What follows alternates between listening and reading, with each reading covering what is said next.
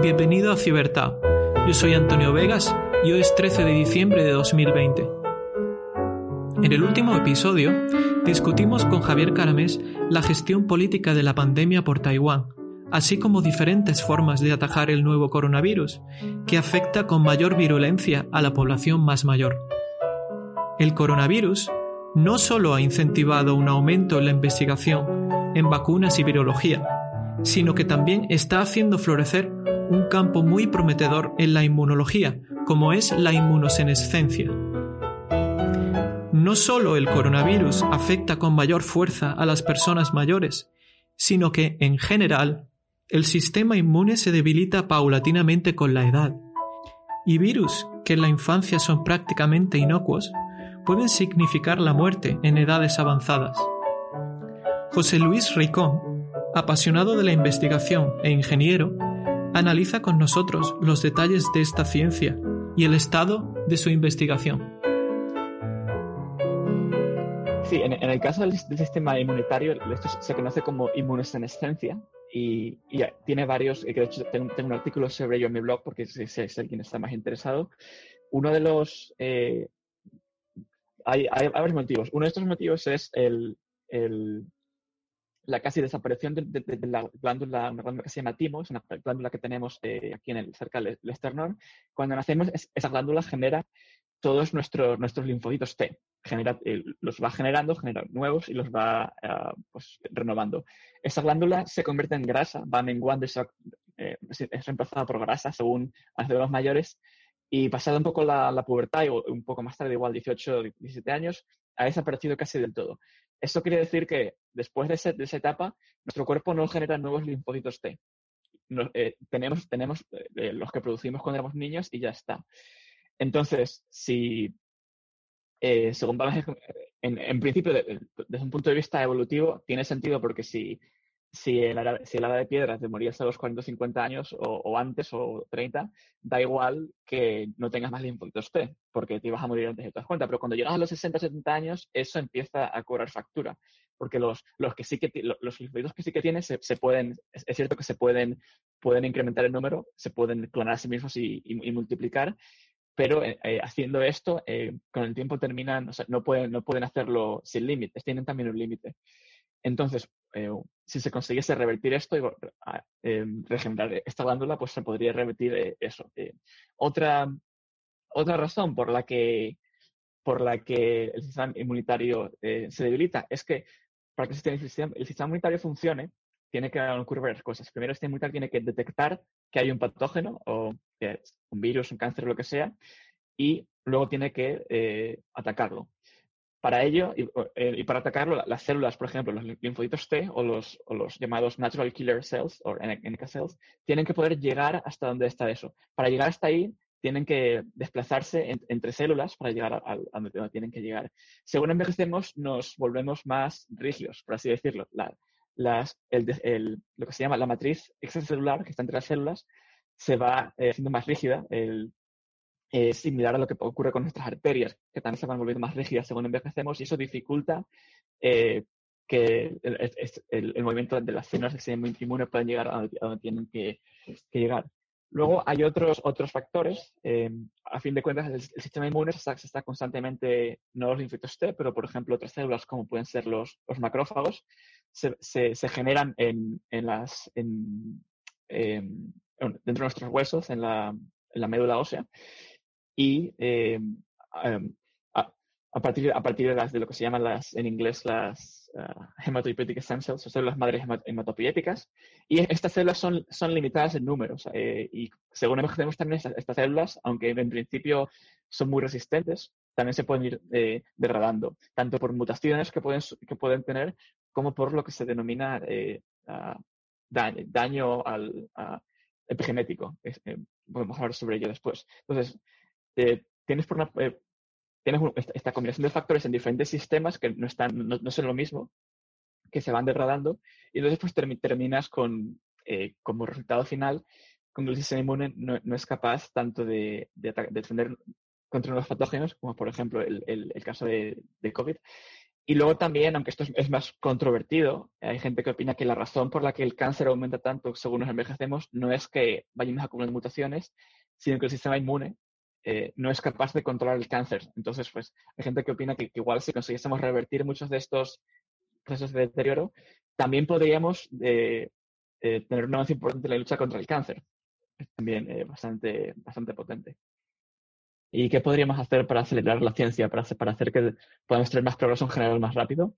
Lo que algunos llaman biogerontología o, la ciencia de la, longevidad, que es estudiar la, salud desde el punto de vista de, del envejecimiento, o sea, bajo la hipótesis de que muchas de las enfermedades que, que padecemos, como puede ser el, como puede ser el, el, cáncer o, por ejemplo, eh, eh, diabetes o, o, también el, hecho de que, de que, suele ser mucho la, la, gente mayor la que suele tener más mortalidad por COVID y intentar eh, traer todo esto a, una serie de cuatro o cinco eh, procesos que a lo largo de, nuestra vida se, desarrollan y que se, se van deteriorando y a través de ello poder intervenir en esos cinco, esos cinco o seis procesos para poder de, esa manera revertir eh, todo ese deterioro del organismo que, que, acumulamos con la edad. Entonces, pues en, este momento estoy trabajando en un proyecto eh, que ha consistido en, investigar eh, este campo, ver un poco qué es lo que haría falta para que el progreso pueda ser más rápido y luego intentar conseguir financiación, que es lo que,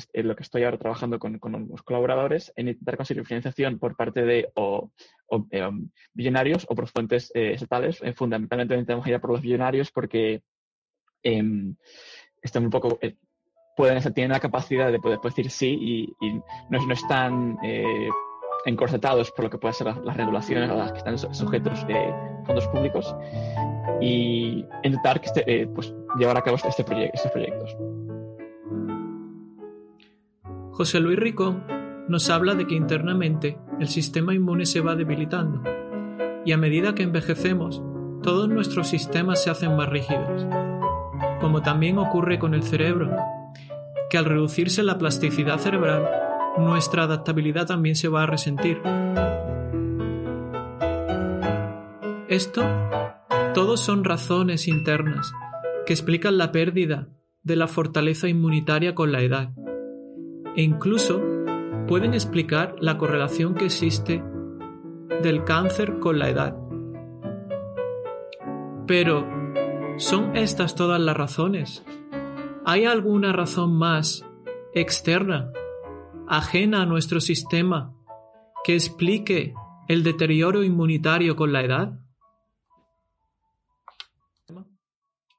Sí, el, el citomegalovirus es, un virus que, la gente en general supongo que no, que, no conocerá. Es un herpes virus. la gente seguramente igual ha oído hablar del herpes.